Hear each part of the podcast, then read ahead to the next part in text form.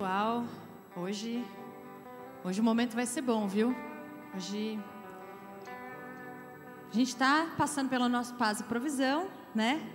E hoje é o quarto dia dele. Então a gente falou do poder da cruz, depois a gente falou de fechar as portas abertas. Depois, semana passada, a gente falou sobre a disciplina do arrependimento e a raiz do orgulho. E hoje, galera, Hoje a gente vai falar sobre perdão. É. Perdão é bom, né? Perdão é bom. Fala sobre perdão e rejeição. Olha, olha coisa, duas coisas fáceis de falar, né? Aí a galera já se remexe, né? já levanta e fala, então, eu tenho, lembrei que eu tenho outro, outro compromisso. E, e vai ser espetacular, pessoal, porque a gente vai. É, hoje não só a gente vai receber e refletir melhor sobre o que é o perdão, como a gente também vai liberar esse perdão. E sabe o que vai acontecer? A gente vai ser curado. E depois a gente vai falar um pouquinho sobre essa questão da raiz da rejeição. E a gente também vai renunciar isso na nossa vida. Fechou? Tamo junto? Gente, eu achei muito legal essa palavra vir por meio de mim. Porque nada é por acaso, pessoal. Tipo, eu tenho muito problema com rejeição. Começa a falar, né? Chorar. Então vai ser muito bacana, pessoal. E eu queria começar aqui realmente clamando a Deus, estabelecendo que é, esse lugar é governo dele, a nossa vida é governo dele, nós somos filhos, servos, nós somos é, é, amantes de Deus, do Espírito Santo. E, Senhor, a gente te dá toda a liberdade para fazer o que o Senhor quiser nessa manhã. A gente não, não permite qualquer tipo de é, interferência, qualquer tipo de engano. A gente declara que o nosso espírito está aberto para receber daquilo que o Pai, o Rei, quer fazer hoje. Amém? Mais alto, amém? Amém. Muito bom. Então vamos lá, pessoal. E eu vou começar falando um pouquinho aqui sobre perdão. Eu vou falar sobre por que, que a gente pode perdoar. Sabe quando a gente fala, sabe quando você está lá nas suas, nas suas mágoas do dia a dia e você fala assim, cara, eu não consigo perdoar. É mais forte que eu. Não sei se isso fala com você, assim, mas acredito que muitos de nós, né? É mais forte que eu, eu não consigo perdoar. Mas deixa eu te dizer uma coisa. Quando Marcos trouxe para a gente a palavra do poder da cruz, ele nos lembrou que tudo flui da cruz. Que porque Jesus morreu na cruz, porque Jesus pagou pelos nossos pecados e porque Jesus nos reaproximou de Deus, Ele liberou uma porção de coisas sobre a nossa vida. É mais bonitinho esse, né? A gente fica lá com isso aqui no chão. Obrigada. É, ele liberou uma porção de coisas sobre nós.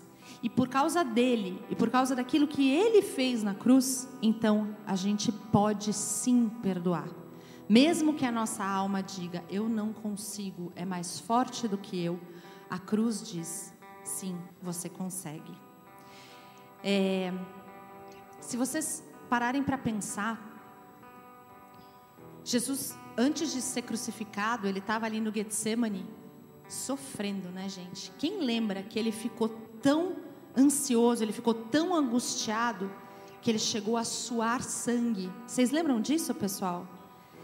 E eu já ouvi falar que existe inclusive uma explicação uh, médica para isso, para essa, é, essa sudorese de sangue que aconteceu com Jesus. Então, o que aconteceu com ele é para demonstrar o nível de angústia que ele viveu ali. E quando ele estava no Getsemane, ele falou para Deus: Pai, que não seja feita a minha vontade. Se, por, se for possível, afasta de mim esse cálice, mas que não seja feita a minha vontade, mas sim a sua. Ali naquele momento, Jesus renunciou, renunciou o direito de justiça que ele poderia ter sobre a vida dele.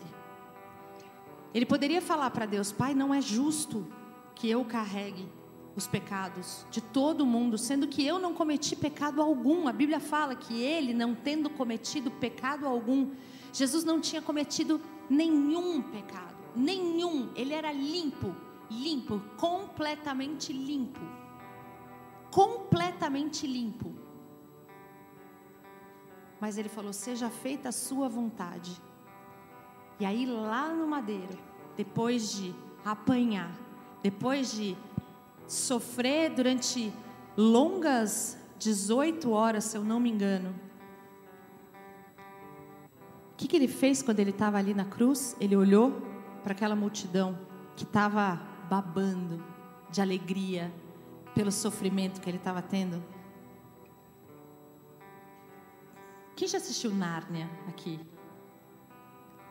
Nárnia é, um, é uma, uma ficção, né? Feita pelo C.S. Lewis. E tem uma cena que ele mostra o Aslan, que é a figura ali de Jesus, sendo sacrificado. E eu me lembro quando eu vi aquela cena, eu nem me lembrava disso, me lembrei agora.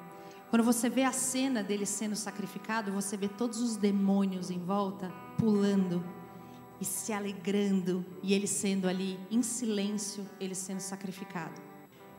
E nessa hora, nessa hora, Jesus olhou para todos aqueles que estavam ali, que já tinham sido, todos aqueles que já tinham pecado e todos aqueles que ainda pecariam.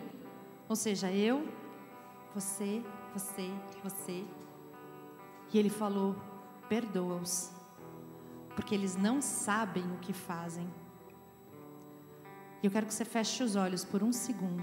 E eu vou falar isso de novo. Fecha os olhos, estou falando sério, fecha os olhos. Jesus carregando todo o pecado do mundo sobre os ombros dele. Os pecados que já tinham sido, os que eram e os que ainda haviam de vir. E ele falou: Perdoa-os, porque eles não sabem o que fazem. Olha para mim agora. Você entende que quando Jesus faz isso, ele libera algo sobre a humanidade? Você entende isso? Quando ele, sendo totalmente justo e podendo receber toda a justiça, diz: perdoa-os. E ele leva sobre ele toda a culpa. Ele libera sobre nós a capacidade de perdoar. Você entende isso? Ele liberou sobre a minha vida, sobre a sua vida, sobre a sua vida. Sobre a sua vida. Sobre a sua vida a gente sabe. Ele liberou para a gente a capacidade de perdoar a gente. Sobre a sua vida. Sobre a minha vida. De novo, duas vezes.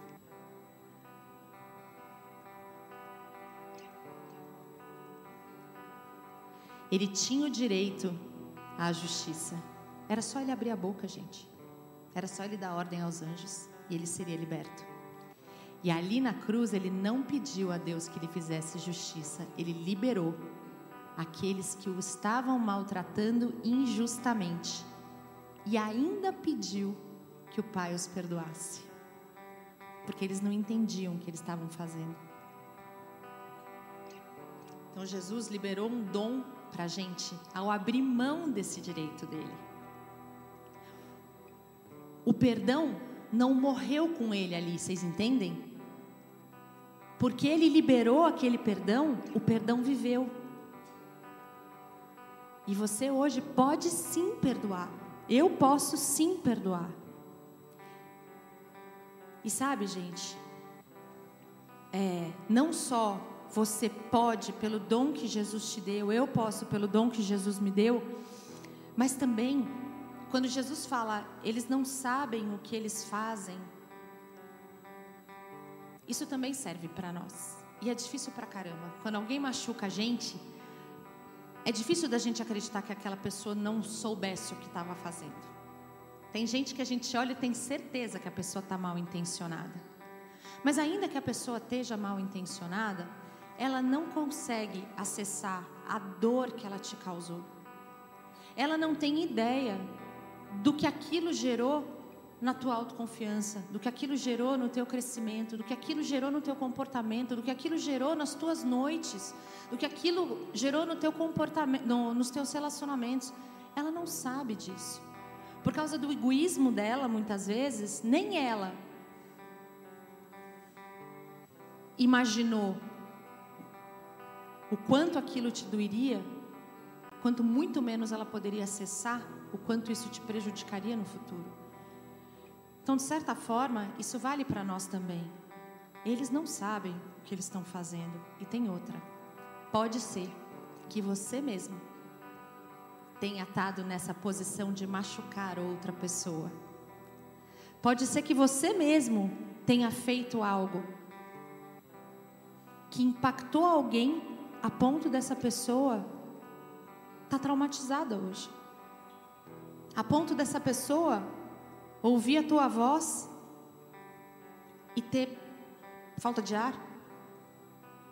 Pode ser que você mesmo tenha feito isso e você nem imagina, porque você não sabia o que você estava fazendo, entendeu, pessoal? Por isso, não só Jesus liberou um dom, liberou uma provisão de perdão sobre a nossa vida, como ele também nos deu o exemplo dizendo: eles não sabem o que fazem, assim como você muitas vezes não sabe o que faz.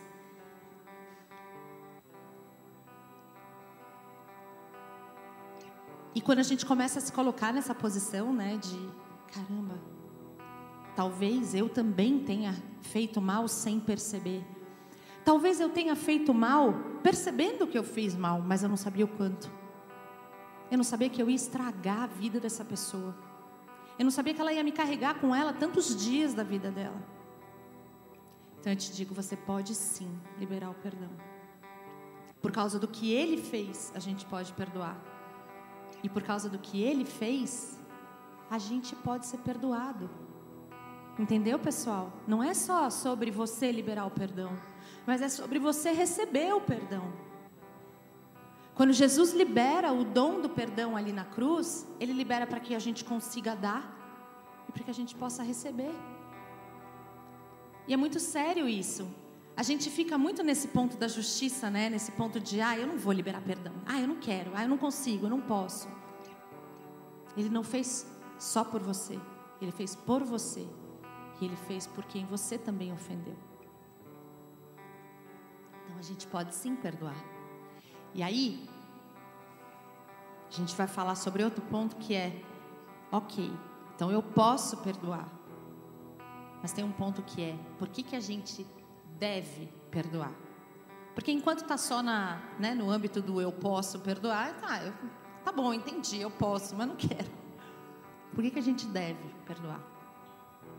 Efésios 4,32 Vou ler dois versículos aqui com vocês. Então, primeiro, Efésios 4:32 fala assim, ó: "Antes, sede uns para com os outros benignos, compassivos, perdoando-vos uns aos outros, como também Deus em Cristo vos perdoou."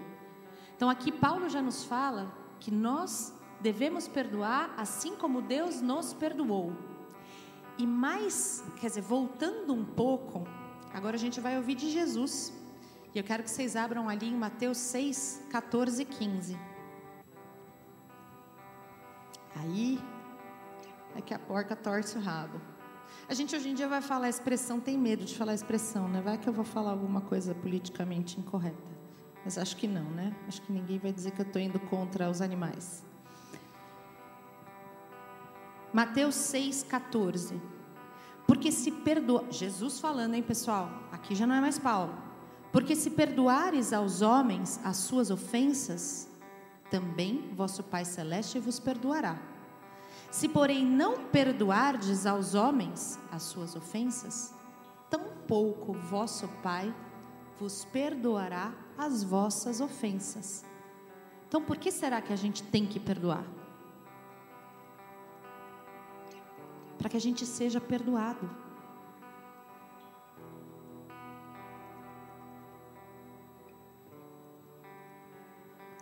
E aqui eu vou até trazer, né? É, tem tantas coisas difíceis que podem ter acontecido na vida de vocês ou na vida de pessoas que vocês conhecem. Às vezes, crianças que são abusadas pelos seus pais. Essa semana mesmo eu estava vendo uma reportagem é, na Record falando sobre um aumento de abusos sexuais infantis que voltou a acontecer. Puxa vida, isso acaba com a vida de uma pessoa. Uma vez a gente estava na UDF, num congresso da UDF, e tinha lá um salão com quantas? Duas mil pessoas? Tinham ali duas, três mil pessoas? E aí perguntaram, né? Assim, quantas pessoas aqui ou foram abusadas ou conhecem alguém que foi abusado quando criança? Eu acho que dois terços do salão levantou a mão. Foi assustador, assustador. E a gente só pode, eu graças a Deus não passei por isso, mas eu só posso imaginar o tipo de impacto que causa numa criança algo desse tipo, né? Cônjuges que são traídos, que nem imaginam. Deus fala, Deus mostra para a gente, ensina para a gente na palavra que nós e o nosso cônjuge seremos um. E aí o cônjuge vai lá e trai. Literalmente ele está arrancando um pedaço de você. Alazinho, eu até prefiro sem som, viu? Nem precisa se preocupar. Ah, obrigada. Eu às vezes me distraio. É, cristãos que são magoados dentro da própria igreja. A gente teve outro dia, eu estava contando, estava até falando, não sei para quem, que teve uma época que a gente foi tão magoado dentro da igreja, como pastores, como líderes, que a gente se fechou e que demorou um tempo para a gente começar a se abrir de novo. Dentro da igreja, a gente é magoado constantemente. E como eu falei para vocês, a maior parte das mágoas profundas que podem vir na sua vida vão vir de pessoas próximas de você, pessoas que você ama e pessoas que a priori são boas, mas que pela sua humanidade podem acabar te gerando algum tipo de mágoa. Só que se eu não perdoar, o meu pai não pode me perdoar. Isso é um mandamento, é um princípio espiritual. Eu tenho que perdoar. Eu não só posso perdoar, como eu tenho que perdoar. E sabe, pessoal, quando a gente se prende a essa, essa falta de perdão, isso nos prende à pessoa. Você já parou para perceber? Quando a gente não consegue perdoar alguém, a distância da pessoa até nos faz esquecer um pouco, mas depois a gente vê a pessoa, aquilo volta, e aí a gente remói durante algum tempo, aí a pessoa fala alguma coisa e a gente fica com aquilo remoendo. Aquilo fica na gente, a gente não esquece a pessoa, parece que a pessoa fica mais viva ainda para a gente do que, do que pessoas que a gente não tem problema nenhum, né? E é algo espiritual, porque lembra o que a, o que a Fabi trouxe para a gente das portas abertas? Que as portas abertas começam num lugar de emoções da alma. Vocês lembram disso? A mente, as emoções. E o mar trouxe para a gente o quanto a gente precisa se arrepender por essas coisas. Inclusive para conseguir fechar as portas que a, que a Fabi trouxe para nós. A falta de perdão, ela é um lugar de vulnerabilidade, de porta aberta para nós. E o que, que acontece com as portas abertas? As portas abertas nos tornam um alvo fácil para Satanás. E aí, vira uma bola de neve, né? Vira uma bola de neve. Eu não perdoo, eu não sou perdoado, eu me prendo àquela pessoa, eu começo a ficar doente. Quem já ouviu falar? Também estudos clínicos que mostram, estudos constantes que são feitos em cima da questão da, da falta de perdão. Alguém já escutou falar sobre isso? A Leni ali atrás, o Má aqui. Câncer, depressão, entre outras várias coisas que acontecem, baixa de imunidade, as pessoas ficam mais doentes. Então, assim, o perdão, ele realmente, ele tem que acontecer, né? É...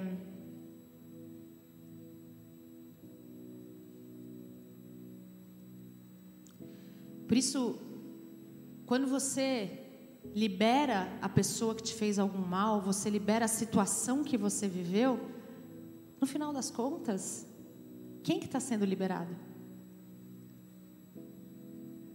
Pode, pode chutar. Você.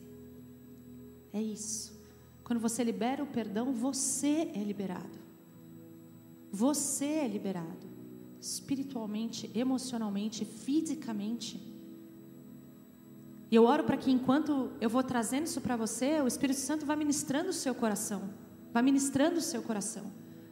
Porque daqui a pouco a gente vai orar, e a gente vai orar juntos, se arrependendo pela falta de perdão e renunciando à falta de perdão. Em Mateus 21, 35, vamos lá comigo.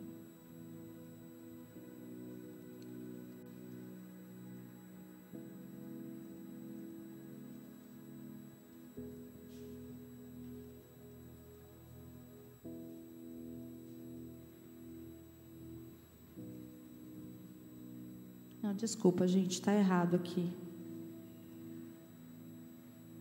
Na verdade, deixa eu só, deixa eu só lembrar. É, vocês lembram do. Vocês lembram daquela situação é, que tinha um credor e um devedor? Esse devedor chegou para o credor e o credor ia né, prendê-lo e etc. E ele pediu perdão, me perdoa. E o credor falou: tudo bem, eu te perdoo. Daí esse esse devedor foi à rua e encontrou um devedor dele. E ele não teve a misericórdia que o credor dele teve. Lucas 7. Bom, tudo bem, tem problema. Obrigada, Má. E ele não teve a mesma misericórdia. Né? Ele prendeu aquele cara, ele não teve a mesma misericórdia que o credor dele teve. O que, que aconteceu? O credor dele chegou para ele e falou: Escuta, eu fui misericordioso com você e você não foi com o seu devedor, então agora você vai sofrer as consequências. E chega uma hora que Pedro pergunta para Jesus quantas vezes ele deve perdoar. E o que, que Jesus fala? 70 vezes 7. Então, assim, gente, não só nós podemos perdoar, como nós devemos perdoar. Um terceiro ponto que eu quero falar para vocês é que a falta de perdão, e até como consequência do que a gente está falando, é um veneno. A falta de perdão é um veneno. A Bíblia traz em Hebreus 12, 15, ela fala sobre a raiz de amargura.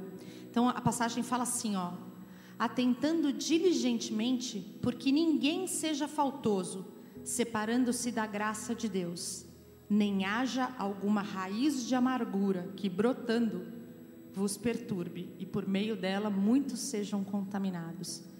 Então existe uma raiz de amargura que nasce em nós quando a gente não libera o perdão. Cara, como é ruim a gente se sentir amargo. Não é? Como é ruim a gente se sentir amargo. Isso nubla, isso nubla a nossa forma de ver o mundo. Vou colocar alguns pontos aqui em como a falta de perdão é um veneno. Porque quando a gente, é, muitos de nós, né, quando a gente está magoado com alguma coisa, a gente espera a justiça de Deus. A gente espera que Deus venha e, e faça a justiça, né?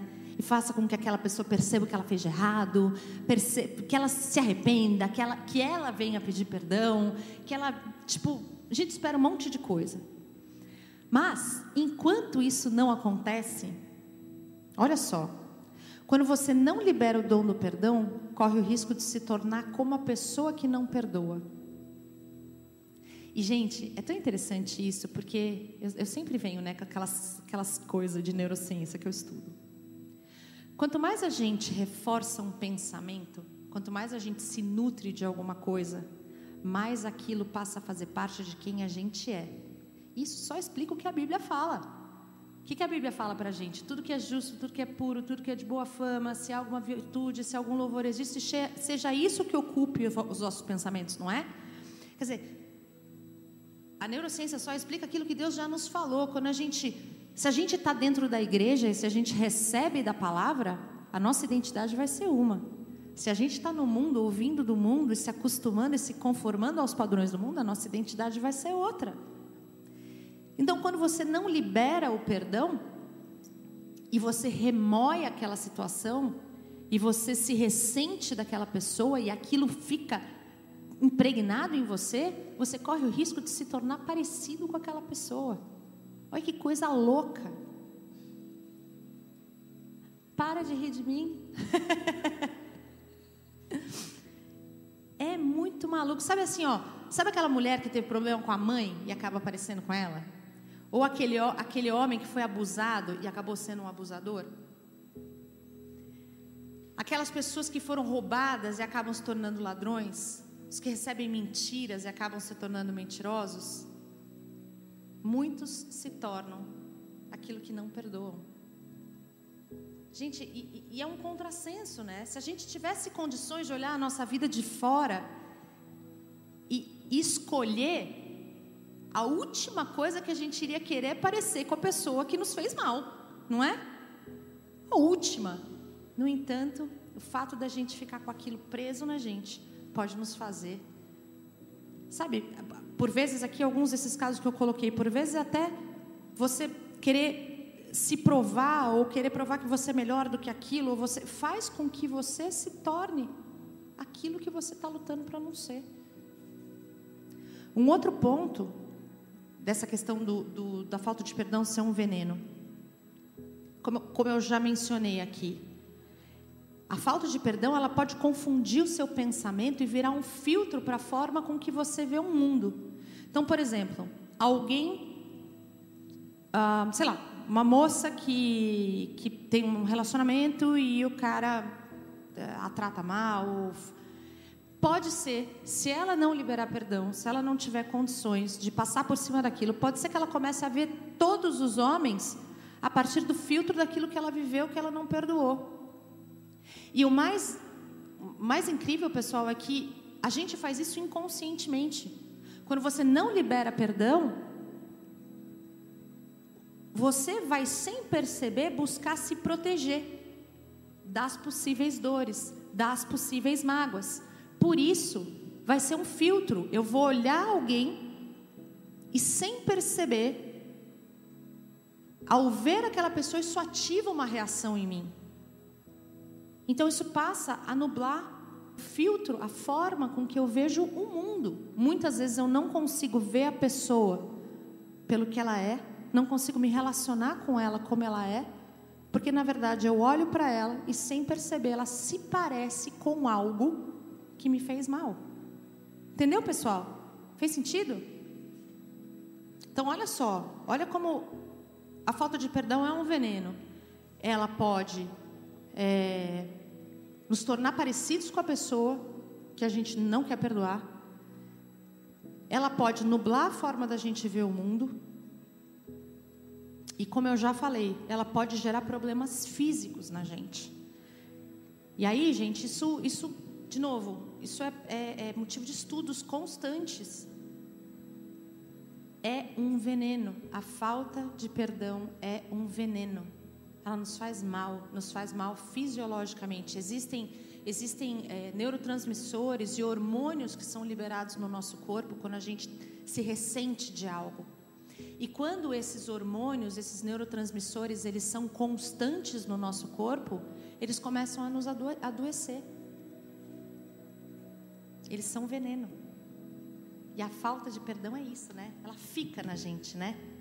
Gente, eu estou falando isso para vocês e eu luto com isso. Graças a Deus eu não luto de uma forma, tem, vai, uma, duas situações na minha vida que eu tenho mais dificuldade. Então eu estou falando aqui para vocês e eu estou falando para mim. Porque é uma luta de praticamente todo mundo, se não todo mundo. É...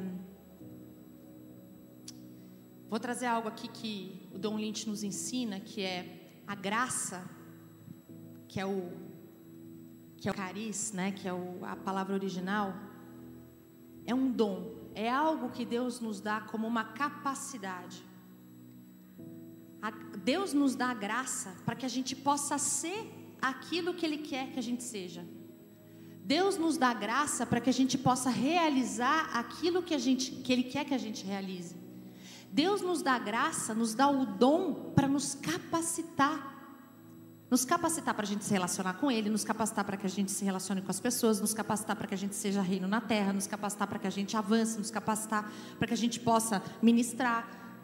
A graça de Deus sobre a nossa vida é para nos religar com Ele e para nos capacitar para que a gente seja e faça aquilo que está no plano dele.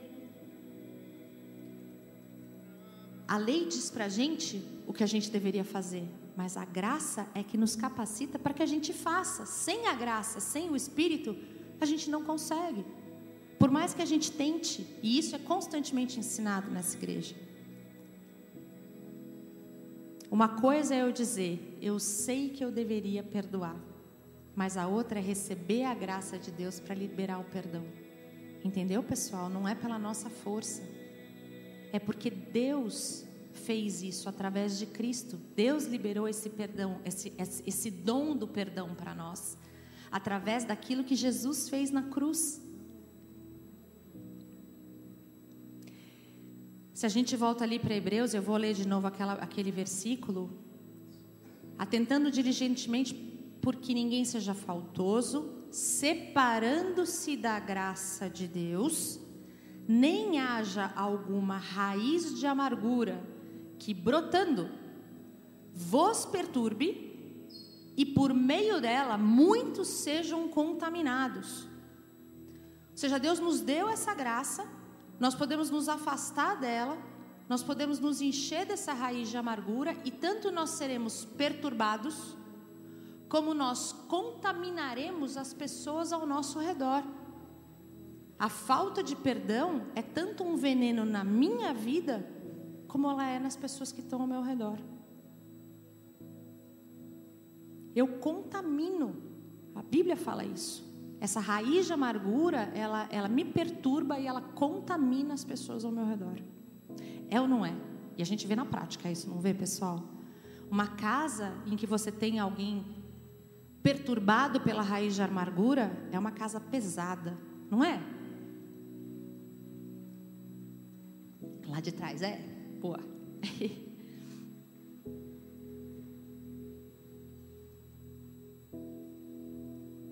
Quando João Batista diz que Jesus vinha, ele diz que o machado vem para cortar na raiz.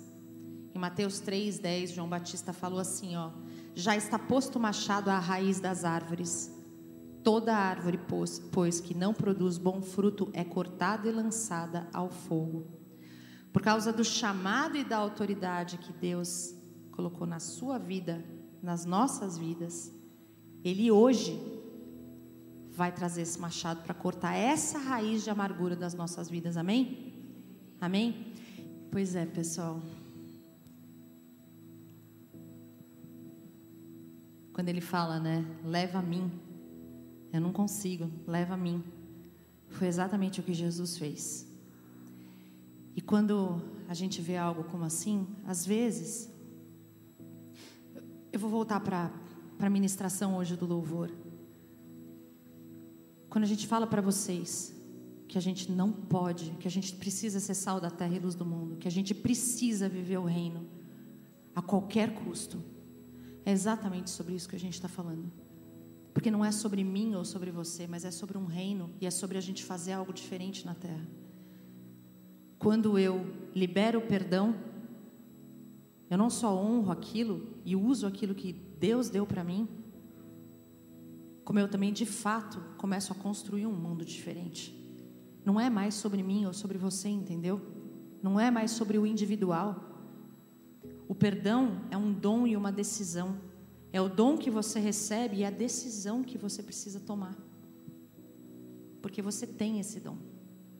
Eu e você, a gente precisa se apropriar desse dom e liberar esse dom. É, Jesus não quer a gente remendado, sabe? Ele não quer a gente mancando, ele quer a gente completo. É importante que a gente consiga fazer isso. E eu depois eu vou pincelar só sobre a rejeição, porque eu falei para o Marcos, essa palavra é muito grande. E eu quero que você levante, eu quero que você levante comigo agora e que você abra o seu coração, porque a gente vai é, fazer uma oração de arrependimento e renúncia pela falta de perdão. A gente precisa ser transformado. E lembro que a gente aprendeu a semana passada com o pastor Marcelo de que um dos frutos de arrependimento é justamente o perdão. E a gente vai hoje orar por isso, tá? É, vocês vão repetir algumas palavras comigo e depois e depois eu vou orar por vocês. Quero que você fale com convicção. Primeiro eu quero te perguntar: você quer receber esse dom de uma vez por todas? Sim, eu quero que você fale de coração. Sim? Eu quero. Eu quero. Você quer liberar esse dom sobre a terra? Você quer ser liberto de toda a amarra sobre a sua vida? Amém. Então vamos lá. Então fala de coração, tá? Senhor, eu me arrependo pela falta de perdão. Me arrependo por permitir que o espírito de falta de perdão operasse na minha vida. E no nome e autoridade de Jesus, eu renuncio à falta de perdão. O espírito de falta de perdão. E no nome de Jesus, digo à falta de perdão: saia da minha vida. Amém. Levanta as mãos que eu vou orar por você. Pai, eu oro para que todos aqui recebam, se apropriem, se apoderem, sa saindo de mim, Pai, para cada um aqui, se apropriem do dom de perdão. Derrama, Pai, desse dom nos nossos corações. O dom que Jesus liberou na cruz. Pai, perdoa-nos, porque não sabem o que fazem. Eu te peço, libere esse dom, libere esse dom. E, gente, à medida que vocês vão recebendo isso, Libera para as pessoas que fizeram mal para você. Começa a verbalizar a sua mãe, o seu pai, um médico, amigos, até Deus. Libera. Libera esse perdão. Libera esse perdão que você recebeu sobre a vida dessas pessoas. Libera. Fala o nome dessas pessoas. Libera essas pessoas. Perdoa, Senhor, porque eles não sabem o que fazem. Perdoa, Senhor, porque nós vivemos num mundo caído, em que as pessoas têm sido corrompidas nas suas mentes, nos seus valores, nos seus corações. Perdoa, Senhor, porque as pessoas têm escutado mais, mais o, o mover do mal, Senhor, que elas têm escutado mais a palavra do maligno do, do, que a tua palavra, que elas têm escutado mais a palavra do mundo do que a tua palavra, e elas têm sido conformadas aos padrões desse século, Senhor, e por isso, é por isso que existe maldade, é por isso que existe o mal, é por isso que existe a dor, Senhor.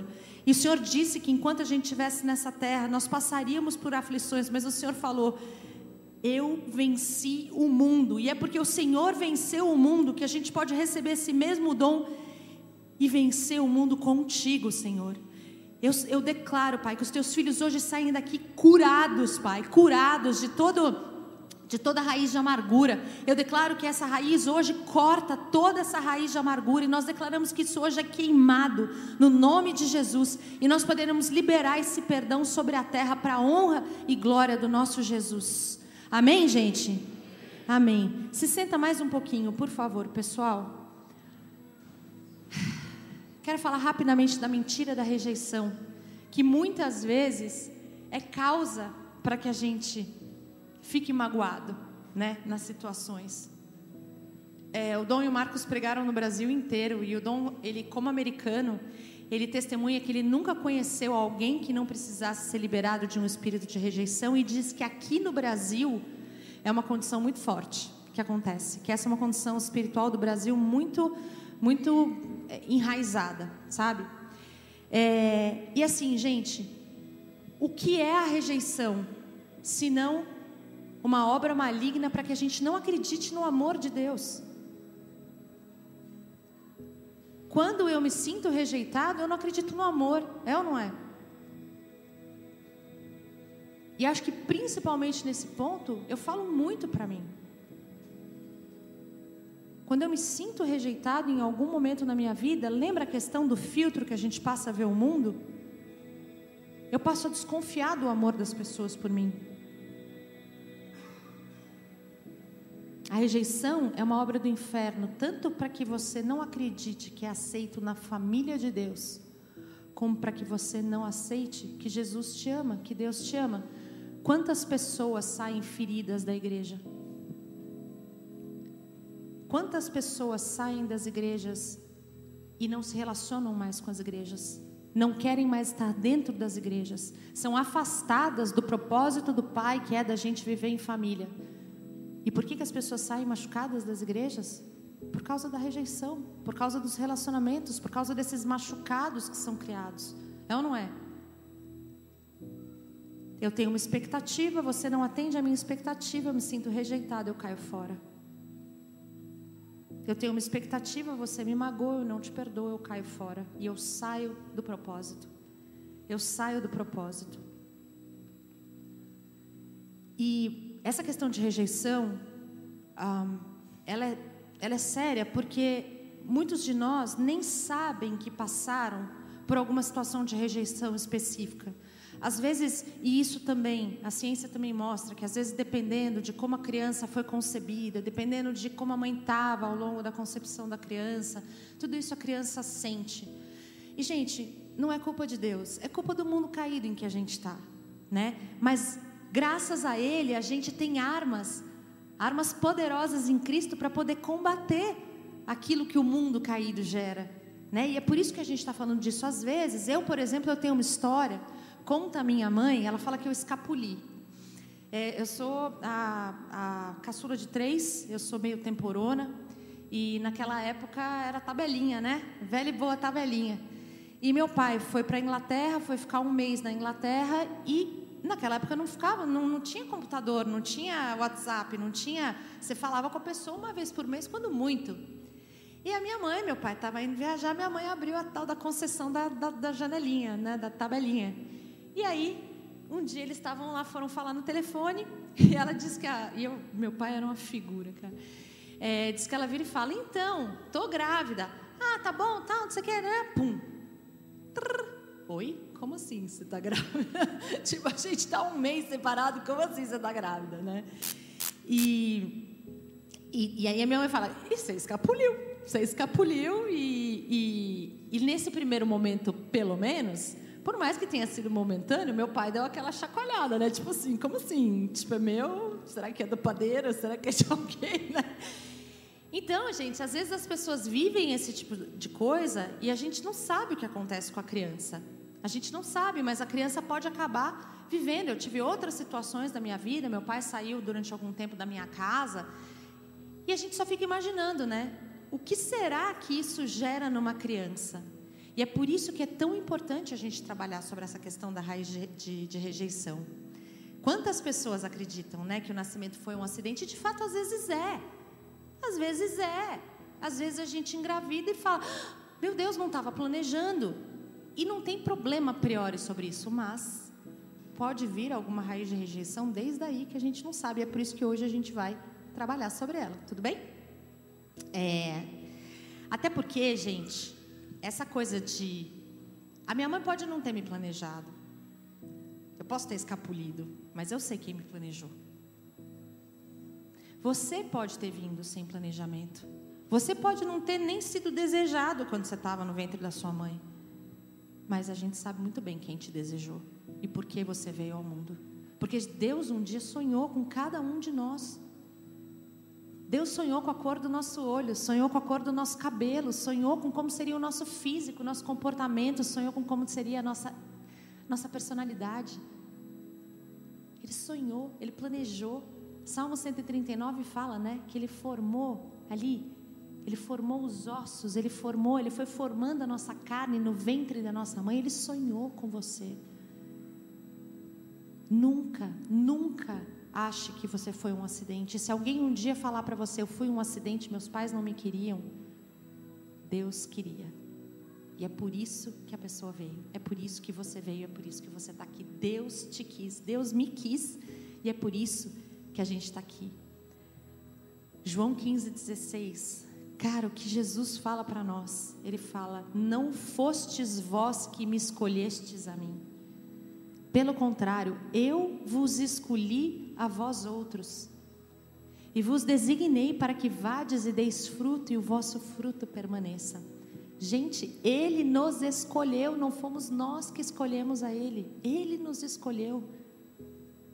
E ele nos designou, não é só que ele, não é só que ele nos criou, né? Nos criou para deixar ali no canto. Não, ele nos criou com um propósito. Ele nos criou e falou assim: "Olha, eu te criei, eu te formei no ventre da sua mãe, eu fiz ali, eu, eu, eu te na palavra original, né? Eu te matizei, eu te pintei como se fosse uma aquarela. E eu te dei propósito. Eu te dei propósito. Aquelas crianças que estão ali dentro, a Lolô ali tem propósito na sua vida, Loreninha. Deus te criou para ter um propósito na sua vida. Você foi criada com muito amor, viu? Muito, muito, muito, muito. Ele nos escolheu e nos amou antes. Somos planejados, criados e chamados. Ele nos ama e tem um propósito para a nossa vida. E agora, para a gente rumar para um final, vou falar de um último ponto antes da gente orar sobre tipos e a consequência da rejeição. Como é que a gente pode reconhecer um, uma raiz de rejeição presente. Olha só que interessante. Pelo menos três formas que a gente pode ver. Algumas pessoas respondem assim. E aí eu quero que você se abra para o Espírito ministrar você, tanto com relação a você mesmo, como com relação a pessoas que você conhece que estão ao seu redor. Algumas pessoas assim: você me rejeita, eu te rejeito. Você me rejeita, eu me fecho. Eu me torno defensivo, eu me torno agressivo, eu me torno respondão, eu me retiro. Você me rejeita, eu te rejeito. Esse é um tipo de pessoa, tá? Que responde à raiz da rejeição. Outro tipo de pessoa, você me rejeita, eu me rejeito. Eu me rejeito. Você me rejeita, isso significa que eu não sou digno. Isso significa que eu não tenho valor. Você me rejeita, puxa vida. Eu sou uma meleca mesmo, né? Não devia nem ter nascido. Essas pessoas são pessoas que não se aceitam, se rejeitam, às vezes entram em comportamentos, sabe? Comportamentos adic adic adictos, que fala? Se afastam da sua identidade, do seu próprio destino, porque foram rejeitadas, se rejeitam. Buscam a sua identidade naquilo que as outras pessoas dizem que elas são. Esse é um segundo tipo de pessoa. Um terceiro tipo é: você me rejeita, e eu vou provar que eu sou merecedor. Esses são aqueles caras que não param de querer provar que podem e que estão correndo atrás o tempo inteiro e que estão buscando mais e mais e mais e mais. Você me rejeita? Eu vou te provar que eu posso. Eu vou te provar que eu sou bom. Então tem pelo menos essas três formas da gente se detectar e detectar os outros. Você me rejeita? Eu te rejeito. Você me rejeita? Eu me rejeito. Você me rejeita? Eu vou provar que eu sou bom. Essa rejeição, ela pode limitar o nosso ministério, as nossas relações, a força do nosso propósito. Porque a gente pode criar barreira, a gente pode criar comportamentos autocentrados e focar em objetivos errados. Então imagina só, você me rejeita, eu te rejeito. Eu crio uma barreira. Eu não passo a não conseguir mais aproveitar da plenitude da relação que eu poderia ter com você. Você me rejeita? eu me rejeito. Eu passo a ter comportamentos autocentrados, buscando a minha identidade o tempo inteiro, buscando que os outros me digam quem eu sou, do que eu sou capaz. Você me rejeita? Eu vou mostrar que eu sou merecedor. E aí eu começo a ter objetivos que às vezes me distanciam até do que realmente importa, porque eu preciso provar que eu posso.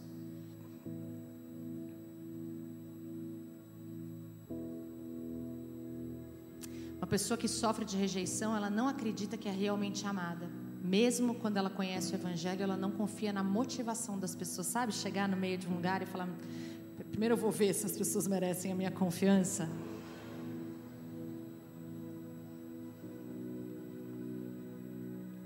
Esse espírito de rejeição vai sair hoje do nosso meio. Em nome de Jesus. Hoje a rejeição, mais uma vez, vai ser tirada pela raiz, assim como a falta de perdão está sendo tirada pela raiz. Essa raiz de rejeição também vai ser arrancada do nosso meio, em nome de Jesus. E, gente, é tão importante isso, porque até que essa atuação saia das nossas vidas, a gente não tem como descobrir plenamente quem a gente é. Nós precisamos ser livres disso, tá bom? É, todos os dias, Deus te diz: meu filho, minha filha. Mas pode ser que a gente não esteja conseguindo escutar, porque a gente não acredita lá no fundo, porque a raiz de rejeição está nos governando. Vamos levantar para arrepender e renunciar a essa também? Bora? E aí, pessoal, depois que a gente terminar essa, Vamos chamar os pastores aqui na frente para a gente selar essas duas orações hoje. A gente vai voltar para casa diferente hoje, para a honra e glória de Jesus. Amém? Vamos lá. É, a gente vai se arrepender por receber a mentira da rejeição, por acreditar nessa mentira e viver essa mentira, tá? E a gente vai renunciar ao espírito de rejeição que opera contra o nosso destino e aí a gente vai receber a ministração. Então vamos lá. Senhor, eu me arrependo de ter recebido o espírito de rejeição. Senhor, eu me arrependo de ter recebido a mentira, de ter acreditado na mentira, de ter vivido a mentira, de que meu Deus não me ama. E me arrependo da obra da rejeição e de todo fruto da rejeição na minha vida.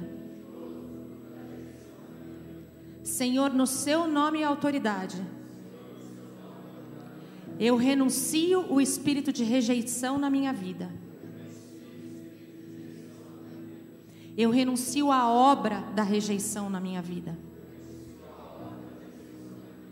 Eu me posiciono aqui, por minha igreja e por minha nação. Eu me posiciono por essa geração.